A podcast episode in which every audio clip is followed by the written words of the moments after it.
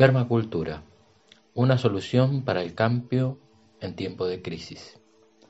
Estimados oyentes, reciban ustedes un gran saludo. En este podcast hablaremos de un tema apasionante y como siempre queremos invitarte a que te puedas dar el tiempo para poder escucharlo con detenimiento. Para ello te pido que puedas tomar asiento o ubicarte en un lugar en el cual puedas darte la chance de estar totalmente abierto a lo que va a venir, con la idea de poder ir procesando a medida que vamos hablando y obtener al final de este proceso una reflexión. La temática de hoy nos muestra que disponemos de una herramienta fantástica que nos aporta soluciones concretas y reales para el cambio en estos tiempos de crisis profundas. En estos minutos estaremos haciendo un análisis de la realidad planetaria de una manera más profunda, con el objetivo de poder lograr un entendimiento de cómo están actualmente diferentes variables que nos pueden aportar una visión más integral del estado actual planetario en torno a ellas. La idea es que podamos desarrollar un entendimiento de la crisis en la que estamos sumergidos como cultura planetaria, tratando de describir el proceso de una crisis y sus partes. Esto nos posibilitará comprender los diferentes escenarios futuros a los cuales nos vamos a enfrentar, haciendo un análisis de varios de ellos en torno a diferentes tópicos que nos aportan claridad en torno a lo que podría depararnos el futuro. El proceso continúa entendiendo de manera histórica la permacultura y descubrir a partir de ella sus bases, sus éticas y sus principios. En nuestro viaje vemos lo importante de poder trabajar las soluciones para el cambio que al mismo tiempo nos puedan brindar la chance de caminar hacia un nuevo mundo, permitiéndonos de esta manera la investigación de los escenarios futuros desde otra mirada, obviamente alentadora. Entonces, sin más, nos preparamos para este muy pero muy bonito podcast. Vamos a comenzar haciendo un análisis de la realidad planetaria de una manera más profunda. Y quiero decir aquí que cuando hablamos de realidad planetaria es importante poder analizar de manera profunda, ya que podremos entender más acerca de cómo estamos actualmente en diferentes variables. Si bien la realidad parte de un todo integral, es importante también poder visibilizar cuáles son las partes de ese todo. Esto es importante que puedas escucharlo en tranquilidad y poder sentirlo con el corazón. ¿Sí? A nivel ambiente, que es una de las cosas o una de las variables que vamos a trabajar, podemos visibilizar que hemos desarrollado una gran debacle planetaria. Nos hemos separado del sentir profundo con la Madre Tierra y por supuesto que esto ha generado un impacto tremendo en nuestro ambiente ríos contaminados, agua contaminada, tierras contaminadas. Sabemos que el mundo es muy grande y que a veces no somos conscientes de todo lo que ocurre en él. Desde mi experiencia de muchos viajes a lo largo de, muchos años y desde el tiempo que he estado trabajando en estos aspectos les menciono que tenemos lugares en donde el nivel de degradación ambiental es cada vez mayor. Al mismo tiempo que puedo comentarles que hay lugares que siguen manteniendo su belleza intacta como hace miles de años. Lo que sí estamos seguros es que nuestras acciones han contribuido a hacer cada vez más grande el daño a los diferentes ecosistemas de nuestro mundo, al agua de nuestros mares y por sobre todo al aire que respiramos, siendo este en algunas ciudades de carácter no saludable por el nivel de contaminación que tiene. Sabemos que las ciudades son un foco de contaminación gigante al mismo tiempo que en los campos de monocultivos de miles de hectáreas la degradación y contaminación de estos espacios también es enorme. ¿Sabías que algunos de los productores ojeros más grandes de Argentina no son propietarios de los campos en donde producen? ¿Te has preguntado por qué será? Quisiera dejarte algunas preguntas que pueden invitarte a reflexionar en torno a nuestro ambiente. ¿Te has preguntado de dónde viene el aire que respiramos? ¿Has sentido alguna vez el llamado de la Madre Tierra? ¿Hace cuánto que no abrazas un árbol?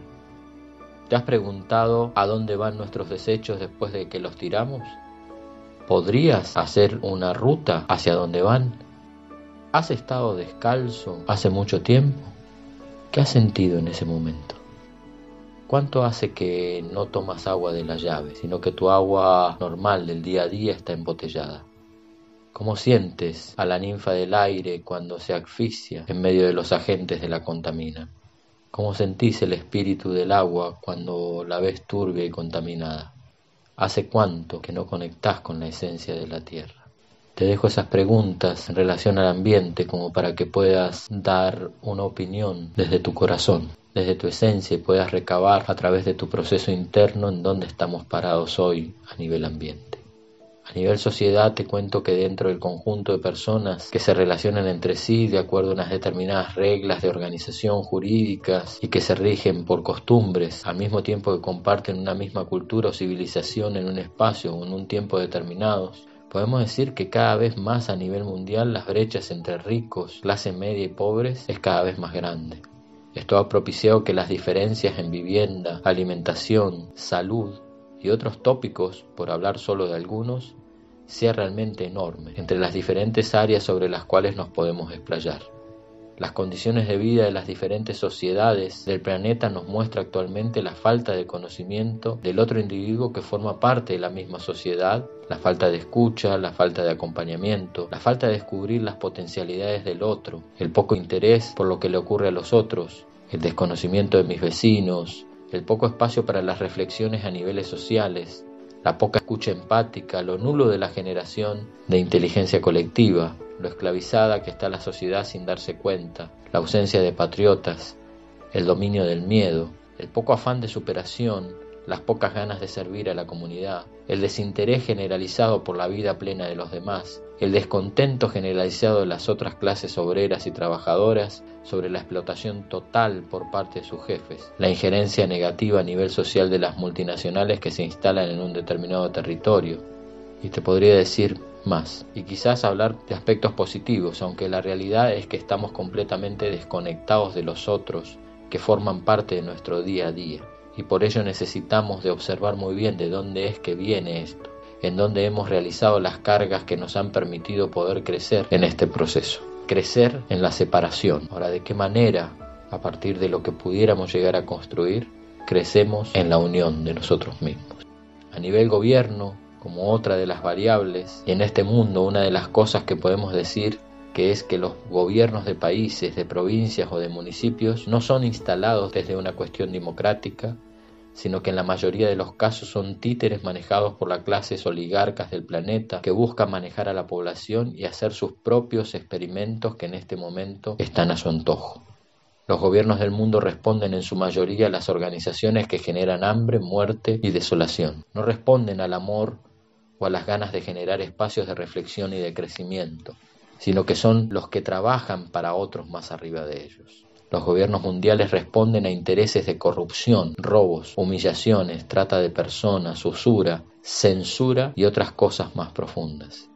Los gobiernos del mundo en su mayoría no desarrollan actividades en beneficio de las personas, de los territorios y de los recursos naturales, ni tampoco de las culturas ancestrales o las más nuevas, sino que implantan en muchos casos terror, miedo y dolor. Los gobiernos no trabajan para el pueblo, sino que hacen desangrar al pueblo para sus propias riquezas de quienes forman parte de este gobierno y de los titiriteros de los mismos. Los gobiernos no trabajan con la naturaleza, viendo las tareas básicas para desarrollar y entender quién sería que las cumple mejor, sino que son puestos que han sido designados con el dedo con el objetivo de obedecer al titiritero del teatro planetario. Hoy los gobiernos se burlan de nosotros haciéndonos pasar hambre, pena y miseria. Si bien hay algunos lugares en donde podríamos encontrar gobiernos que desarrollan cosas por la gente, tarde o temprano terminan siendo comprados o extorsionados por las grandes potencias del mundo. Los gobiernos imponen su tiranía, adormeciendo a las masas a través de procesos de ingeniería social, que nos adoctrinan para estar mansos y calmos ante el que alguien se subleve o revele. Los gobiernos del mundo tienen un control cada vez mayor queriendo obtener un control total global sobre todas las personas. Dentro de las variables también de análisis, la economía es otro de los puntos y dentro de nuestro análisis podemos adentrarnos que en la mayoría de los países hemos venido viviendo una economía de libre mercado, en donde los procesos de generación económica han incrementado las riquezas de quienes más tienen y han enriquecido las economías familiares haciendo difícil el poder llegar a fin de mes a nivel económico para un vastísimo grupo de familias a nivel mundial. Los procesos de generación económica han estado siempre del lado de los poderosos y son casi nulas las posibilidades de desarrollo económico para muchos habitantes en los llamados países en vías de desarrollo. Las macroeconomías han aplastado a las microeconomías y esta situación actual desde la pandemia han logrado que las economías medias se han fundido y las economías familiares se hayan parado invitando un hambre generalizado en muchos países de lo que llaman el tercer mundo. Un análisis muestra la especulación de los que manejan grandes lobbies económicos para que a partir de esto que está ocurriendo puedan activar sus propias economías fundiendo empresas y endeudando por años a países en la miseria y la pobreza la reactivación económica realmente será compleja y realmente los pocos programas de asistencia económica a la pequeña y mediana empresa que son las que mueven al mundo humano son realmente escasos. Y con esta crisis posiblemente sean muchos menos a lo largo de los próximos años, salvo el caso de algunos proyectos y gobiernos de regiones que han decidido actualmente invertir en proyectos a escalas medias y pequeñas que ayudan a la reactivación de las economías locales y regionales, propiciando una vida digna a las familias que forman parte de esas áreas o regiones del planeta. A nivel educación, podemos decir que los programas educativos son los que han formado este mundo en el que vivimos. Han llevado un sistema educativo por más de 100 años en donde no se ha cambiado prácticamente nada, salvo escasos procesos educativos que se han esmerado en poder generar seres humanos integrales aunque en realidad son una infinitésima parte de todos los que hemos pasado por diferentes programas educativos. Estos programas han formado zombies que deambulan por la vida con el objetivo específico de poder pertenecer a un sistema que atenta contra la vida, que fomenta la competencia, las guerras, la discriminación, la diversidad, la reconexión y por sobre todo el amor no encontramos proyectos y procesos educativos, sino que nos hemos encontrado proyectos y procesos educativos sin alma, carentes de espíritu y por ende de comprensión de múltiples aspectos que deberíamos de tener en cuenta para poder permanecer a lo largo de nuestros días conviviendo con amor y viviendo en plena paz. Sin embargo, los lemas de los procesos educativos buscan formar con determinados criterios que fomenten siempre la competencia para poder adquirir un determinado puesto de trabajo para alguna empresa que no tiene como objetivo principal dignificar la vida, entender el potencial humano y por sobre todo abrir procesos de reconexión con uno mismo, con los demás y la naturaleza, sino que todo lo contrario el trabajo con uno mismo como otra de las variables nos muestra cosas muy interesantes. Como hemos detectado durante muchos años, el proceso de conectar con nosotros mismos, vamos a llamar a esto con nuestra esencia verdadera, ha estado opacado por vivir una vida hacia el exterior que no ha permitido que podamos conectar con ese ser interno que no mora dentro de nosotros y del cual nosotros formamos parte. Los mecanismos de persuasión para que no conectemos con nuestra verdad nos han puesto en una encrucijada hacia ese contacto sagrado con nuestro interior. Es obvio que no nos quieren conectados con esa verdadera esencia, que nos muestra el camino a seguir en beneficio de los demás, sino que por el contrario estamos aislados de nuestra verdadera conciencia las rutinas diarias, la lucha para poder llegar a fin de mes, los estereotipos modernos, las cosas innecesarias y demás elementos que incorporamos en nuestras vidas hacen de que estemos dependientes de todos ellos, con pocas chances de poder tener un tiempo para darnos el tiempo de viajar a nuestro interior. Podemos decir que vivimos uno de los momentos de mayor desconexión con la esencia misma de la vida. Y sin esa conexión nos hemos convertido en zombies que no saben para dónde caminar, sino que solo siguen órdenes externas de un interlocutor que solo quiere mantenernos esclavos, presos de sus ideas, de sus formas de gobierno, sin las chances de poder lograr ese valioso tiempo diario para conectar con nuestro ser. Esto es uno de los puntos principales de estar viviendo lo que vivimos hoy en día debido obviamente a esa desconexión a la que estamos sometidos. Sin conexión conmigo no hay trabajo conmigo mismo. La espiritualidad, dentro de este análisis, nos permite visualizar que pocas son las personas que desarrollan un proceso espiritual profundo, ya que la mayoría se ha metido en religiones o, como dijimos anteriormente, están desconectados.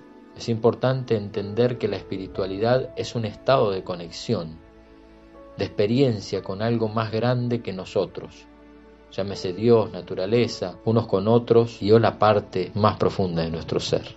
Una persona espiritual es una persona balanceada, está en armonía con su esencia y su vida humana, y lo que realmente podemos definir es que estamos lejos en porcentaje a nivel mundial de tener una vida con esas características. Dentro de este proceso la religión se apega a rituales, la espiritualidad los trasciende, la religión adormece y la espiritualidad despierta.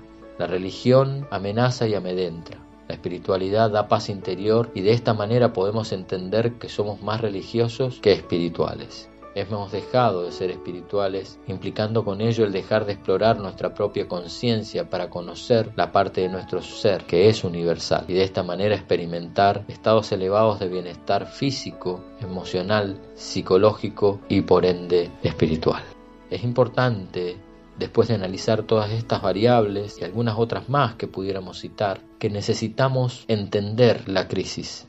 Estamos en una crisis y es frecuente asociar la idea de crisis con dificultad, con riesgo, con peligro. Sin embargo, la esencia del concepto está más próxima a la de cambio crucial, a un cambio significativo, a un cambio determinante. En realidad, crisis procede de la raíz sánscrita skip, cortar, separar, distinguir, asimilada por la voz griega crisis, que significa decidir. El término en cierta manera fue usado por Hipócrates para referirse al momento en el que una enfermedad cambia su curso, para bien o para mal. Corominas recoge esta rancia raigambre médica al decir, al definir la crisis como una mutación grave que sobreviene en una enfermedad para mejoría o para empeoramiento y añade, como segunda acepción más amplia, es el momento decisivo en un asunto de importancia. La observación diacrónica de numerosos procesos naturales nos muestra interrupciones en su continuidad a partir de los cuales, si el proceso continúa, lo hace de manera diferente a como lo había hecho hasta entonces. Este punto de inflexión se corresponde también con el concepto hipocrático de crisis, que su descripción puede servirnos como definición. Así entenderemos cómo crisis a una condición inestable que se presenta en el curso de un proceso y cuya resolución condiciona y modula la continuidad del mismo. La crisis en sí implica la inevitabilidad de una transformación. En sí misma es una organización inestable y transitoria. De ahí el maíz, el matiz perentorio, incluso angustioso, de su concepto. La incertidumbre y diversidad de posibilidades añade, por otra parte, la sensación de responsabilidad y de riesgo. En efecto, la crisis puede marcar el empeoramiento o la destrucción del proceso, pero también nos puede brindar su fortalecimiento y su optimización. Como dice Shakespeare, por boca de Bruto, el grado de acierto de la acción en momentos de crisis marca la diferencia entre la miseria y la fortuna. Es importante poder entender las partes de esta crisis planetaria. Y lo primero es poder visualizar que una de las primeras partes es la parálisis. Y es más habitual en la fase de parálisis, es decir, no sabemos ni podemos reaccionar ante lo que está ocurriendo. Nos está ocurriendo. Esto no es más que un mecanismo de defensa ante la situación. A partir de esto proviene un estado de incertidumbre, ya que podemos tomar determinadas decisiones a raíz de lo acontecido. Algunos psicólogos denominan a esta fase o sentimiento como una ansiedad confusional. Pasando la incertidumbre llega el miedo irracional como la tercera fase, es decir, sufrir miedo a una situación que creemos que nos genera una amenaza, pero no real. Eso se debe a una desconfianza total de las personas que nos rodean e incluso al exterior. La cuarta parte de la crisis ¿sí? es la ayuda. La terapia es el rescate inmediato para recuperarse de una crisis de diferente índole. Sin embargo, la ayuda y apoyo de todos los que rodean a la persona que sufre una crisis será clave para poder superarla. Transmitir calma y serenidad serán los pilares de una pronta recuperación. Es importante también poder entender que tenemos chance de poder empezar un proceso de trabajo en torno a la de la crisis y para ello puedes desarrollar lo siguiente. Primero, aceptar la situación, dejar de luchar contra ella y tratar de vivirla. Segundo, asumir la responsabilidad de lo que nos está pasando, ser conscientes para dar paso a una observación de qué es lo que nos ha llevado a esta situación. Y una vez que entendemos, no debemos magnificar el problema, ya que debemos pensar que lo que vivimos está en el presente y no en el futuro. Y esto nos va a aliviar la ansiedad. No permitas que tus pensamientos aumenten tus preocupaciones. Desarrolla nuevas actitudes y fortalezas para poder hacer frente al problema. Evita el sentimiento de culpa. Trata de cambiar el enfoque desde cómo estás mirando. Frena tu enfado hacia la situación y realmente pide ayuda si lo necesitas. Muchas veces no somos capaces de afrontar las crisis en solitario y realmente el poder pedir ayuda va a aliviar la presión en una situación conflictiva y atajará el problema con una mayor rapidez. Es importante darnos cuenta que vivimos en una crisis sistémica sin precedentes y que necesitamos generar un proceso de cambio y transformación urgente como base general de nuestra vida en la Tierra. Eso sí, siempre que queramos seguir como especie humana. El resultado de todo esto nos mueve al pensamiento de los escenarios futuros, que pueden adentrarse dentro de nuestras vidas. Cada escenario puede ser desarrollado en cada lugar de una manera diferente, dependiendo de los climas, ecosistemas, culturas, grado de organización social, niveles de extorsión, niveles de corrupción y otros elementos más que nos marcan de una manera diferente para cada lugar del mundo en donde desarrollemos nuestras actividades. Estos escenarios, como la pérdida de la diversidad biológica y cultural, dependerán de esas variables que harán que en algún lugar sean mayores o menores. Y esa diversidad biológica y cultural serán altamente significativas para el desarrollo de nuestros procesos y de nuestros proyectos en el lugar. La desconexión profunda con nosotros mismos nos va a marcar otro escenario futuro. Si todas las personas que vivimos en una comunidad estamos conectados con nosotros mismos, el proceso y el escenario futuro que vamos a concebir, que vamos a vivir, va a ser mucho más gratificante que en una sociedad donde no lo estamos. El cambio climático y el descenso energético como variables muy importantes dentro de estos escenarios futuros nos pueden marcar realmente una cuestión de vida o muerte. Pero realmente al desarrollar una experiencia de transformación y de trabajo y de mejoramiento de las variables mencionadas anteriormente, como la conexión entre nosotros, el trabajo interno, la generación de relaciones que posibiliten crecer en conjunto, generar inteligencia colectiva y muchos otros elementos más dentro de un enfoque sistémico nos pueden permitir hacer mejor frente a esos escenarios. Para esto la permacultura nace para que la podamos desarrollar, para que la podamos implementar. Un poco de la historia de la permacultura como una herramienta real para hacerle frente a los embates de esta crisis que estamos viviendo a nivel planetario, nos muestra que la permacultura es un sistema de principios de diseño agrícola y económico, político y social basado en los patrones y las características del ecosistema natural.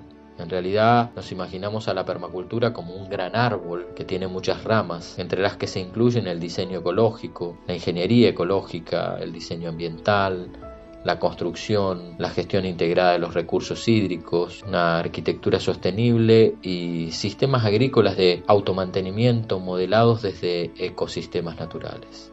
El término permacultura, como un método sistemático, fue acuñado por primera vez por los australianos Bill Mollison y David Holgren a finales de los 70. La palabra permacultura en cierta manera es una contracción que originalmente se refería a la agricultura permanente, pero se amplió para significar también una cultura permanente, debido a que se ha visto que los aspectos sociales son parte integral de un sistema verdaderamente sostenible en cierta manera inspirado en la filosofía de la agricultura natural de Masanobu Fukuoka. Desde sus inicios a finales de los 70, la permacultura se ha ido definiendo como una respuesta positiva a la crisis ambiental y social que estamos viviendo. Un hábitat diseñado según los principios de la permacultura se entiende como un sistema en el cual se combinan la vida de los seres humanos de una manera respetuosa y beneficiosa con la de los animales y las plantas, para proveer las necesidades de todos de una forma adecuada. En el diseño de estos sistemas se aplican ideas y conceptos integradores de la teoría de sistemas, la biocibernética, la ecología profunda, y la atención no solo se dirige hacia los componentes individuales, o sea, hacia los elementos, sino hacia las relaciones entre todos estos elementos y su uso óptimo para la creación de los sistemas productivos. La planificación, la implementación, el mantenimiento componen el proceso de diseño de permacultura, el cual se enfoca tanto en una optimización sucesiva del sistema para las necesidades de ahora, como también en una futura productividad, abierta para ser desarrollada y refinada por las generaciones que vienen. El proceso de diseño tiene como objetivo una integración óptima de las necesidades ecológicas, económicas y sociales del sistema, de modo que a largo plazo se pueda autorregular y mantener en un equilibrio dinámico mediante interferencias mínimas. El modelo para esto son los procesos de autorregulación que podemos observar diariamente en sistemas ecológicos como por ejemplo bosques, lagos, ríos, océanos.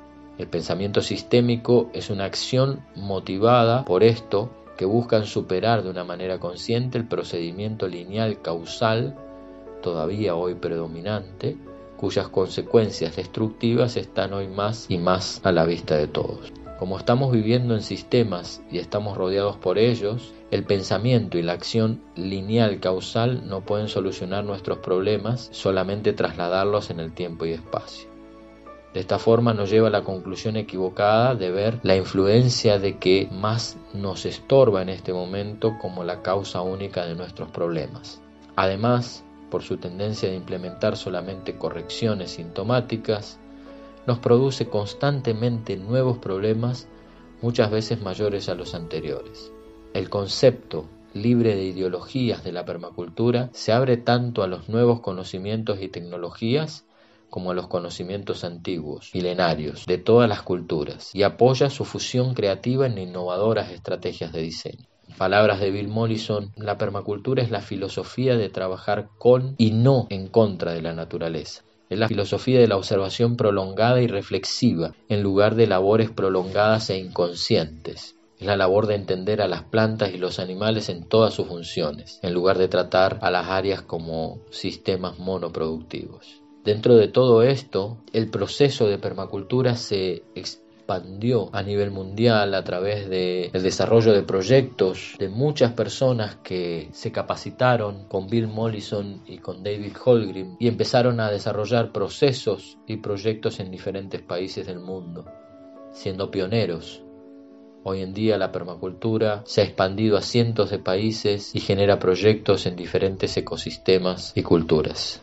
La palabra permacultura fue creada por Bill Mollison y él mismo, junto con David Holgrim, desarrollaron procesos a los cuales hoy en día nos referimos y agradecemos profundamente. Estos procesos han cambiado miles e incluso millones de vidas que se dedican día a día a esta filosofía de vida, a esta ciencia de diseño, a esta herramienta real, práctica y contundente que es la permacultura.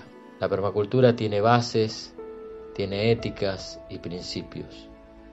Las bases de la permacultura son diversas y las mismas se han inspirado en diferentes puntos o formas de ver el mundo. La primera de ellas es la naturaleza, o sea que si vives en un ambiente natural, ese es tu maestro o tu maestra.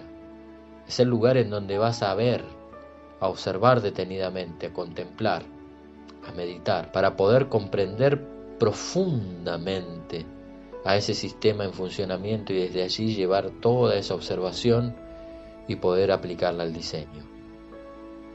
El conocimiento ancestral es otra de las bases de la permacultura que nos muestra cómo las culturas milenarias han permanecido en el tiempo. Debemos de observar cómo han estado organizadas, cómo es su forma de ver el mundo, cómo han desarrollado sus sistemas de cultivo, su organización social, sus sistemas económicos, sus construcciones, sus sistemas de producción y muchas cosas más que nos muestren cómo realmente esa cultura ha permanecido a lo largo del tiempo en ese lugar. Es importante que podamos entender que en muchos lugares en donde radiquemos, quizás no disponemos de esa cultura ancestral a la cual poder investigar, estudiar, ver, ya que en algunos lugares han sido erosionados sus conocimientos y sus culturas.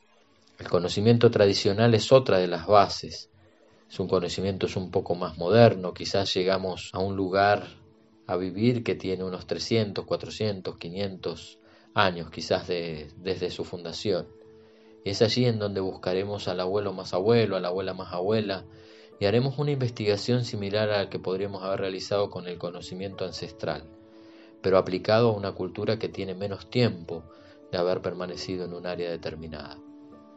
Es importante ver sus construcciones, sus formas de organización, sus sistemas productivos, festividades, la organización social, entre otras. El conocimiento nuevo, la tecnología también es otra de las bases de la permacultura, con la cual podemos diseñar espacios siempre que estén desarrollados con éticas.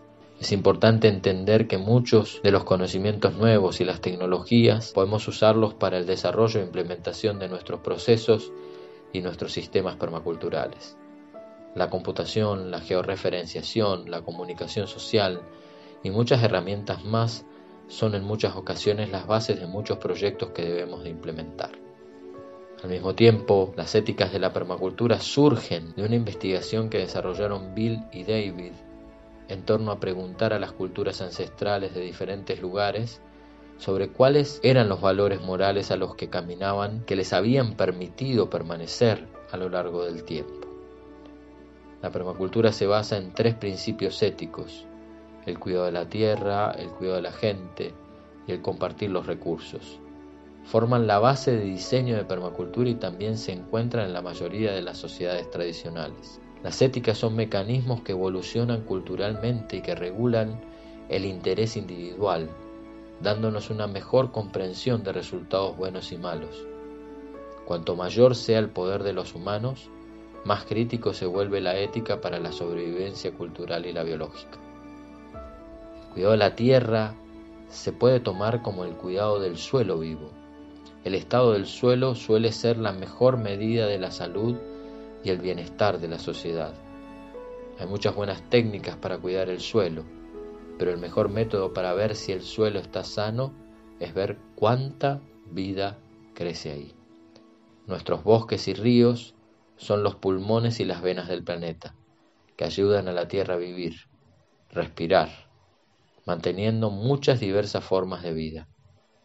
Todas las formas de vida tienen su propio valor intrínseco y necesitan ser respetadas por las funciones que cumplen. Aunque no las veamos, son útiles para nuestras necesidades. El cuidado de la gente empieza por nosotros, pero se expande para incluir nuestras familias, vecinos, comunidades locales y regionales. El desafío es crecer con la autodependencia y la responsabilidad personal.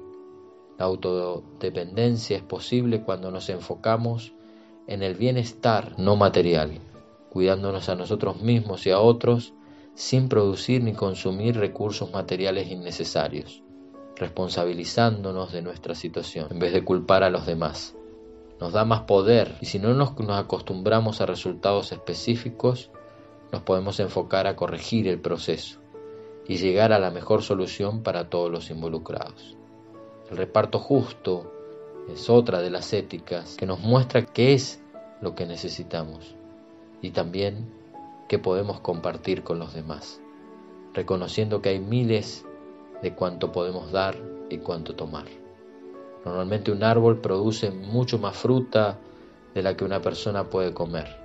Entonces es razonable compartir lo que nos sobra Requiere tiempo, ¿sí? cosechar, comer, compartir y conservar la cosecha, lo que pone límite a la cantidad de fruta que podemos producir y aprovechar. El aumento del consumo humano y la rápida extinción de las especies deja en claro lo absurdo de este crecimiento acelerado. A veces es necesario tomar drásticas medidas y tener la consideración de lo que para cada uno y cada uno de nosotros es suficiente. Debemos enfocarnos en lo que es apropiado, qué debemos hacer para nosotros y no en lo que hacen los demás. encontrando el equilibrio justo en nuestras propias vidas, somos un ejemplo para que los demás encuentren su propio equilibrio. Los principios de diseño de la permacultura son herramientas para pensar que cuando se usan todas juntas nos permiten diseñar nuestro entorno y nuestro comportamiento en un mundo de menos energía y recursos.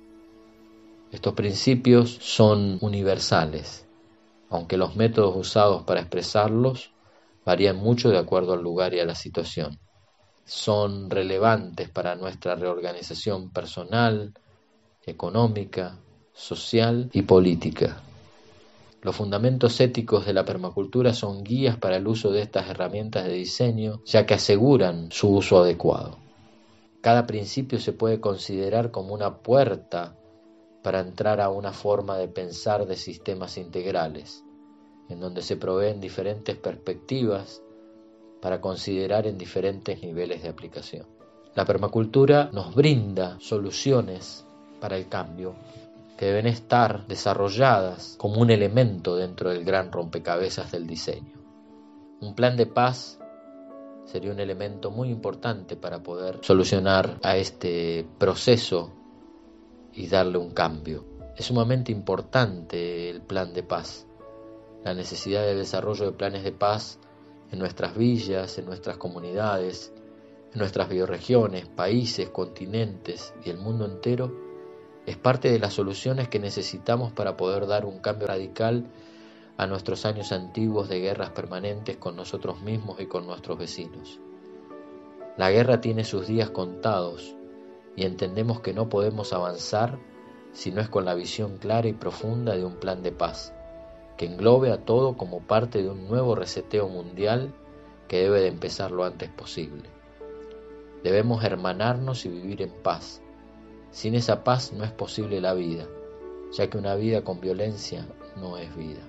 El desarrollar una imaginación, informarnos más e inspirar es otra de las soluciones para el cambio, ya que dentro de todos los procesos que expresen soluciones para el cambio, debemos realmente de poder trabajar en inspirar nuestra imaginación.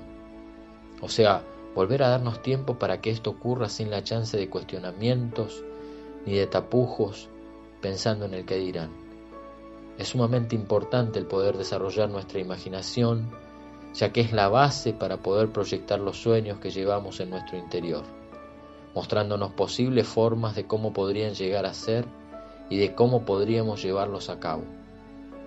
Obviamente esto no aplicaría solo para nuestros sueños, sino para todas las actividades que desarrollemos en nuestras vidas, que desarrolladas con una inspiración de nuestra imaginación y el desarrollo de un proceso de búsqueda de una información esencial, útil y ética, nos ayudaría a poder darle más forma a los procesos regenerativos que necesitamos llevar a cabo en este proceso de sanación planetaria. El desarrollar un ejemplo moral de liderazgo es otra de las posibles soluciones para el cambio poder caminar hacia valores morales que han caminado las culturas ancestrales a lo largo de los tiempos, es lo que le ha permitido permanecer a lo largo de la historia.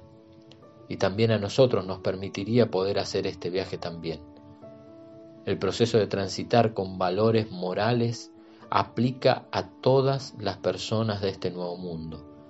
Y en el caso de que desarrollemos procesos de liderazgo, es fundamental operar desde un ejemplo moral profundo, haciendo del liderazgo algo profundo, que nos aporte una mirada más integral y holística, convirtiéndonos en líderes sistémicos que nos permiten operar desde un todo, entendiendo que el único camino es el de caminar junto a los valores morales que nuestros ancestros usaron para poder permanecer en el tiempo. Convertirnos en patriotas, es otra solución para el cambio. Debemos desarrollar un sentimiento que tiene un ser humano por la tierra natal o adoptiva, a la que se siente ligado por unos determinados valores, afectos, cultura e historia. Es el equivalente colectivo al orgullo que siente una persona por pertenecer a una familia o también a una nación. Y el patriotismo se manifiesta por los valores claros y bien fundamentados que desarrollamos al transmitir como ciudadanos conscientes, el buen trabajo, la conducta correcta, los buenos modales, el respeto a las normas y costumbres, demostrando tener siempre una actitud recta y transparente en los diferentes aspectos de la vida. Esto es una de las bases que necesitamos para poner, desarrollar una experiencia de cambio. Un cambio moral también es la solución para este cambio. La moral es un conjunto de normas, valores y creencias existentes y aceptadas por una sociedad que sirven de modelo de conducta y valoración para establecer lo que está bien o está mal. De un modo coloquial y genérico, moral indica que algo es correcto, aceptable o bueno en relación a la conducta de la persona. Dentro de este proceso debemos de comprender muy profundamente desde nuestro interior en qué cosas debemos de hacer cambios morales profundos para lograr esos cambios que necesitamos a nivel planetario para poder mejorar nuestro cuidado por la tierra, por la gente y la distribución equitativa de los excedentes. Esto nos permitirá entender la necesidad de poder hacer cambios realmente profundos en torno a nuestras reglas y normas de comportamiento que nos permitan regular nuestras relaciones con los demás de una manera más amorosa, ética y pacífica. La autoperfección es otra solución para el cambio. El autoobservarnos permanentemente, ir hacia adentro de nosotros, comienza a poder desarrollar un proceso de rediseño de nosotros mismos, en los cuales comenzamos a caminar hacia nuestra propia automaestría, que está acompañada de una impecabilidad en nuestros actos y que nos brinda los detalles de cómo poder llegar a una perfección de uno mismo. Este es uno de los caminos que debemos de comenzar a desarrollar como humanos en beneficio de nosotros mismos, de la sociedad y del paisaje. Los procesos de regeneración buscan reestructurar, reenergizar y revitalizar nuestros procesos humanos que obviamente de la mano de la perseverancia y de la disciplina nos ayudan a mejorar día con día en este camino hacia la autoperfección. La defensa de los derechos ideales universales es otra de las soluciones para el cambio, considerando que la libertad, la justicia y la paz en el mundo tienen por base el reconocimiento de la dignidad intrínseca y de los derechos iguales e inalienables de todos los miembros de la familia humana, al mismo tiempo que el desconocimiento y el menosprecio de los derechos humanos han originado actos de barbarie ultrajantes para la conciencia de la humanidad y que se ha proclamado como la aspiración más elevada del hombre el advenimiento de un mundo en que los seres humanos, liberados del temor y de la miseria, disfruten de la libertad de la palabra y de la libertad de creencias. Sentimos esencial que los derechos humanos sean protegidos por un régimen de derecho a fin de que el hombre no se vea compelido al supremo recurso de la rebelión contra la tiranía y la opresión. La dignidad y el civismo forman parte de las soluciones para el cambio. La dignidad indica el respeto y la estima que todos los seres humanos merecen y se afirma de quien posee un nivel de calidad humana irreprochable. La dignidad es la cualidad de digno que significa valioso, con honor, merecedor y el término dignidad deriva del vocablo en latín dignitas y debemos trabajar nuestro aspecto del civismo, que es el conjunto de normas, leyes y pautas de comportamiento dentro de una sociedad. Suele haber consenso con respecto a la idea de civismo, como toda conducta que favorece la buena relación entre los individuos dentro del marco social. Defender el derecho de vivir en paz como base de las soluciones para el cambio nos muestra que todas y todos debemos defender el derecho de vivir en paz, ser en paz, sentir la paz de manera permanente. Esto es un derecho innegable de todas y todos los que vivimos en este planeta. Nuestro proceso de paz comienza con la vivencia de la paz y por el ejercer el derecho de que eso sea permanente. Debemos de trabajar en esos aspectos que nos ayuden a poder vivenciar una paz plena y más poderosa, al mismo tiempo que luchemos para que otras y otros seres humanos también vivan de manera plena la paz. Debemos desarrollar también una educación en ejemplos de héroes. Debemos demostrar y trabajar en una educación que forme héroes, no basados en conceptos de lo que hoy tenemos como referencia, sino héroes que incorporan los valores morales que necesita este mundo y luchan por ellos. Un héroe es aquella persona que se comporta de manera valerosa y con determinación. Su actitud heroica puede estar motivada por un afán de gloria, por un deseo de justicia o por unas convicciones muy firmes. Se considera que alguien es un héroe porque no manifiesta temor ante una situación adversa o peligrosa y busca el lograr su cometido. El creer en algo y anhelar algo es parte importante de nuestras vidas, ya que el poder lograr desarrollar las herramientas para poder creer en algo, sentir algo y anhelar algo nos hace estar vivos, plenos, llenos de pasión, de vida, ya que sin sueños, anhelos y ganas de sentir o creer en algo, nuestro paso por la vida será basado en vivir la rutina impuesta que nos quieren imponer. Por ello es importante el poder sentir plenamente y anhelar eso que se manifiesta dentro de nuestros corazones en torno a mejorar nuestra vida y la de los demás. Siente, vive y lucha por lo que amas. Debemos trabajar por algo mejor. Debemos desarrollar una constancia, perseverancia y disciplina en el trabajo por algo mejor para nosotros, para nuestra sociedad y para el paisaje.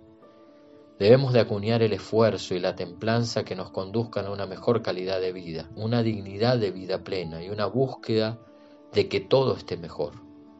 Esto obviamente no se trata de solo crear las bases de una isla en donde solo yo esté, sino que mi labor sea por el desarrollo de acciones que mejoren la calidad de vida de las personas. Es un proceso de llevar nuestra llama, poder brindar la luz necesaria para que todo comience a funcionar mejor para todos y no solo para nuestro beneficio personal. El desarrollo de conocimiento científico y técnico es indispensable, ya que el desarrollo de estos aspectos es sumamente importante, ya que con ellos modelamos parte de un conocimiento que nos brinda herramientas para nuestro trabajo en búsqueda de soluciones para un cambio paradigma de esta realidad sumamente importante el poder desarrollar una experiencia de trabajo, investigación y estudio que logre en cada una de nosotros una extensión de nuestro conocimiento y nos ayude a liberarnos de antiguos paradigmas, logrando poco a poco ese cambio de conciencia que se verá aumentada también por nuestro proceso de darnos el tiempo para investigar, estudiar, discernir e incorporar las bases de más conocimiento que nos prepare para poder tener un pensamiento más crítico, ayudándonos a ver de manera diferente y a entender lo que está ocurriendo a nuestro alrededor de una mayor manera. El sentido de pertenencia al universo es otra de las soluciones para el cambio. Es el entender profundamente la necesidad de encontrarnos en una vida en la cual nos sentimos parte de un todo más grande sin lugar a dudas nos abre una visión diferente a la actual, ya que sin dudas nos abrimos a ser parte de algo mayor a nosotros y no nos centra en la cima de todo, sino que nos ubica en un lugar importante de todo en donde somos parte de ese gran todo. El sentirnos parte de este gran universo nos posibilita entender que desde lo pequeño que somos, al mismo tiempo, formamos parte de algo mayor ese sentido de reverencia a nosotros mismos y a eso que es muchísimo mayor que nosotros, de lo cual formamos parte. El crear un templo de libertad como otra solución es el poder crear un espacio dentro y fuera de nosotros en donde experimentemos la libertad. Es una de las formas en las cuales podemos tener la facultad y el derecho para elegir de manera responsable nuestra propia forma de actuar dentro de la sociedad y vivir en un estado o condición como personas que somos libres, que no estamos encarcelados ni sometidos a la voluntad de otro, ni atados por una obligación, deber o disciplina. Esto nos brinda la posibilidad de poder construir un lugar real o imaginario donde se cultiva con especial devoción, o sea, nuestra propia libertad y la de las demás personas. Los cambios permanentes para mejorar son parte importantísima de este proceso de soluciones para el cambio, ya que el poder estar al pendiente de nuestra propia observación, aplicando momentos de autocrítica y ejercicios con otros que nos motivan permanentemente a poder mejorar en todos los ámbitos de nuestras vidas, es otra de las formas de poder generar soluciones para el cambio. Esto nos permite que cada momento de nuestra vida pueda ser reobservado y puesto en marcha un plan de cómo mejorar en el día a día, siendo cada vez mejores personas en los diferentes ámbitos de nuestras vidas. Unidos podemos realmente cambiar el destino. La única manera de poder hacer el cambio es sin lugar a dudas haciéndolo juntos. Para esto es importante que podamos crear espacios de clarificación de la realidad, crear conciencia de lo que tendremos si seguimos en la misma sintonía en la que hemos estado hasta ahora y proponer un plan de acción que pueda cambiar el destino hacia el que vamos estando dormidos. El estar unidos permite que el crecimiento sea mayor y que se abran las puertas para poder desarrollar estrategias que potencien la inteligencia colectiva, que nos permitan ir más allá de lo que imaginamos, recuperar fantasía y ser libres, abriendo nuestros espacios a un nuevo mundo donde sin lugar a dudas elijamos el destino que queremos vivir, tanto nosotros como nuestras siguientes generaciones. El alcanzar la inmortalidad desde el actuar por el bien común como una solución es muy importante. Cuando actuamos en beneficio del todo y de todos, sin lugar a dudas, nos convertimos en inmortales, en seres que se entregan al plan divino y que a partir de sus actos pueden lograr permanecer en las generaciones futuras a partir de los bellos momentos y actos heroicos que podemos haber desarrollado. Esta es una invitación a actuar por el bien común, por ser cada vez mejores personas y que al mismo tiempo desarrollemos actos cada vez más hermosos y luminosos en favor del todo. La congruencia entre la idea, la palabra y la acción nos dan el poder de ser congruentes entre las ideas que tenemos, nuestras palabras que expresamos y las acciones que desarrollamos como parte de las acciones que debemos de desarrollar para poder hacer generar soluciones para el cambio que necesitamos. Por eso idea, expresa y actúa de la misma manera como parte de las soluciones para un mundo mejor. El entender de dónde venimos nos muestra el que podemos ser conscientes de dónde venimos, qué es lo que no queremos de allí y también entender que estamos caminando hacia otro lado, no para olvidar todo, tanto lo lindo como lo malo, sino que es el lugar que dejamos atrás, es el lugar que elegimos abandonar y que tenemos claridad sobre ese espacio-tiempo, y todo lo que queremos recordar de él y lo que no, todas sus enseñanzas con los errores y aciertos. Debemos entender de dónde venimos para poder asimilar y darnos cuenta la chance de lo hermoso que vendrá. Todas estas soluciones para el cambio nos permiten poder imaginar los escenarios futuros desde otra mirada, por la voluntad. Es importante poder determinar que desde nuestra capacidad humana la posibilidad de decidir con libertad lo que deseamos y lo que no y poder llevarlo a la práctica de una manera real y contundente, dejando de hacer las cosas que no queremos y lo que ya no sentimos hacer por voluntad. Es importante poder dar el salto evolutivo y lograr sin dudas entrar en una dimensión en donde lo que no nos convence deja de estar en nuestro día con día. Es una opción de dignificar nuestra vida y vivir haciendo lo que nos encanta hacer, viviendo la vida en un estado de vacación permanente, ya que solo hacemos lo que por su vibración nos encanta y emite luz al mundo. Los escenarios futuros desde otra mirada nos pueden obligar a hacer un cambio a la fuerza. Es muy posible también que si no cambiamos por nuestra propia voluntad, lo vamos a tener que hacer de esta manera. Esperemos que esto no suceda, pero debemos de estar preparados para poder entender que el camino es uno y se basa en desenmascararnos a nosotros mismos y comenzar con un proceso interno de búsqueda y transformación que nos muestre el camino para que uno pueda caminar a lo que siente desde el corazón, evitando que esto llegue por la fuerza, aceptando que debemos de hacer las cosas por nuestro sentir más profundo, intentando que esto no llegue a la fuerza, aunque debemos de prepararnos para hacerlo, aunque de esta manera quizás sea más doloroso. Dentro de esos escenarios futuros es sumamente necesario cambiar a una vibración más alta. Es una necesidad imperiosa el poder trabajar este proceso y lograr vivir en un estado vibratorio más alto. Debemos de cambiar nuestras bajas vibraciones para poder abrirnos paso a lo más bello y amoroso que se abre camino ante nosotros y vivirlo con pasión plena. El vibrar alto permite que todo lo que está a nuestro alrededor también comience a sentir esa vibración en la que estamos. El vibrar alto permite que podamos irradiar esa energía desde nuestra profundidad de paz y sintonía profunda con el amor. El vibrar más alto es lo que debemos de hacer para evitar caer en lo bajo que no nos conduce a la vida. El vibrar más alto nos posibilita sentir plenamente la vida y disfrutar del todo, siendo parte del amor inmenso de la naturaleza. Vibrar más alto es el camino hacia donde podemos crecer eterna e infinitamente.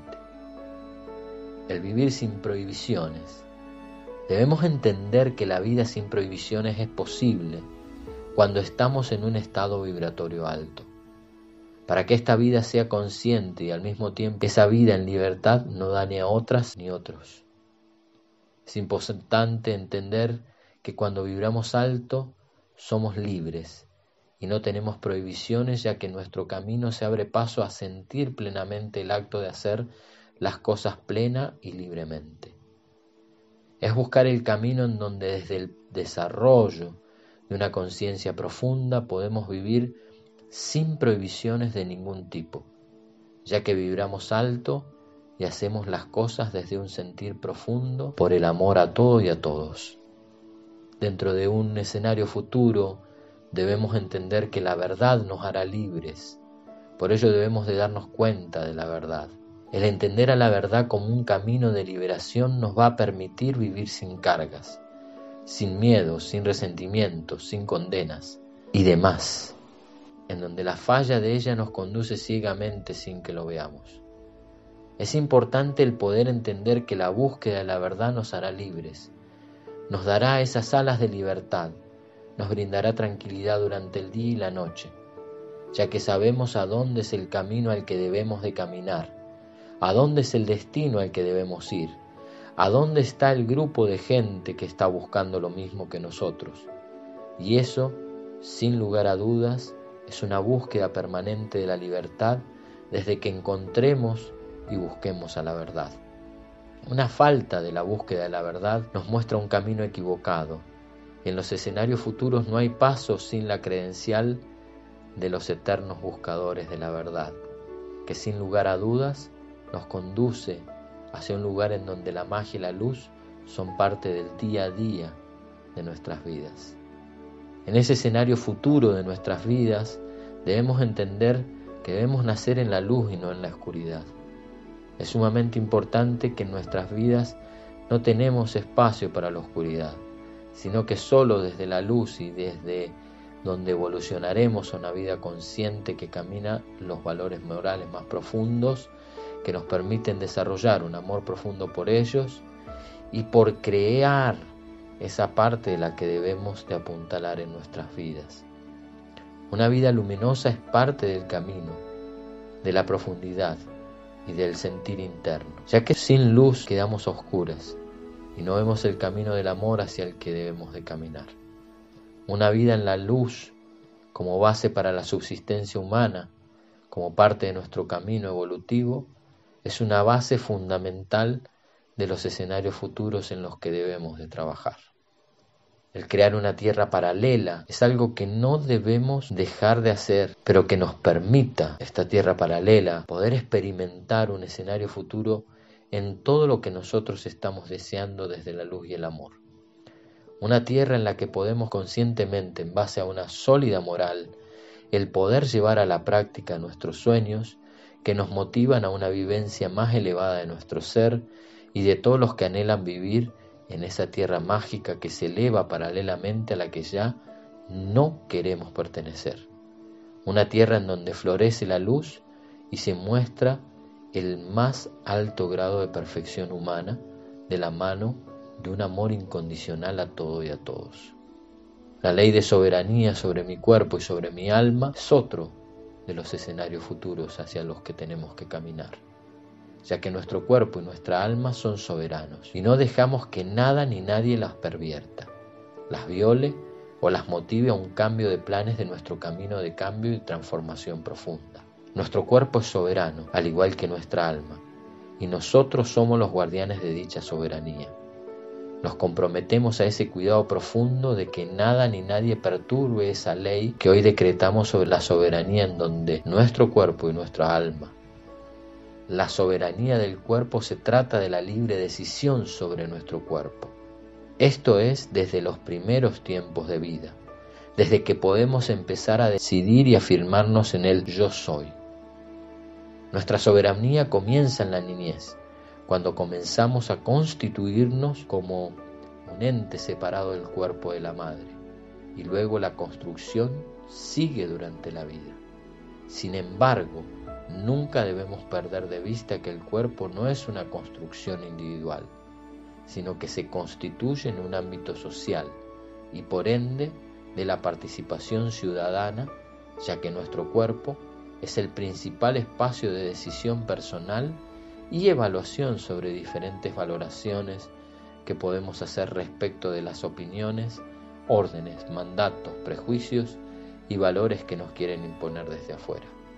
El cuerpo, como primer espacio de lucha por la libertad y el bienestar, teniendo en cuenta cuáles son nuestros derechos como individuos y asimismo nuestras obligaciones y responsabilidades, para así respetar los derechos sobre los cuerpos de los otros y de las otras, como ciudadanos íntegros y plenos. El pensamiento de un escenario futuro, no globalista y regional, en este caso regional, debemos de observar un trabajo más centrado para esos tiempos, ¿sí? en lo regional, apostando por los procesos y los proyectos locales que nos abren paso a una construcción entendiendo de manera más profunda el lugar de donde venimos y potenciando nuestras relaciones, nuestras actividades, nuestros recursos naturales, nuestra economía, nuestra forma de ver el mundo. Apoyamos desde aquí ese modo de vivir desde la región, en donde construimos una identidad que nos posibilita sentirnos parte de un espacio que nos brinda plenamente todo para poder desarrollarnos. Dejamos lo global y pasamos a lo regional, abriéndonos paso a una experiencia nueva que nos ayuda a crecer de otra manera, viendo las cosas desde una perspectiva más simple, siendo más conscientes de nuestro entorno, fomentando relaciones profundas y co-creando nuestro propio paraíso junto con quienes nos rodean. Una economía cuántica con respaldo es inminente ya que el desarrollo de una economía que nos motive, que nos ayude, que nos dé la posibilidad de vivir en abundancia plena es parte de la vida, de la vida digna. El desarrollo de una economía cuántica es parte de nuestra vida, en donde entendemos la necesidad del otro, la necesidad de la tierra, la necesidad nuestra, y trabajamos en pos de poder lograrla, gestionando día con día las bases para el desarrollo de una propuesta que nos acerque a vivir digna y holgadamente a nivel económico y ayudando a mantener una relación económica que va más allá de lo que conocemos hasta el momento, sino que nos abre la oportunidad de generar propuestas que nos potencian y dan herramientas para ser soberanos económicamente y nos mueven a sentirnos en un estado de evolución plena para la creación de riqueza y la producción distribución y consumo de bienes y servicios para satisfacer las necesidades humanas para todas y para todos. El ganar-ganar como base de las relaciones las vamos a desarrollar y están basadas en este modelo, en donde todos ganamos al desarrollar relaciones con otras personas, con otros grupos e instituciones. El poder de una relación que se esmera por generar proyectos que conduzcan a una ganancia de todos en el proyecto es parte de los escenarios futuros que debemos construir. Relaciones que construyen un proceso juntos en donde nuestra meta es que todos ganemos y sintamos que el único camino de evolución es cuando todos somos conscientes de esta posibilidad y nos damos la oportunidad de co-crear estrategias juntos que nos permitan salir ambas partes victoriosas.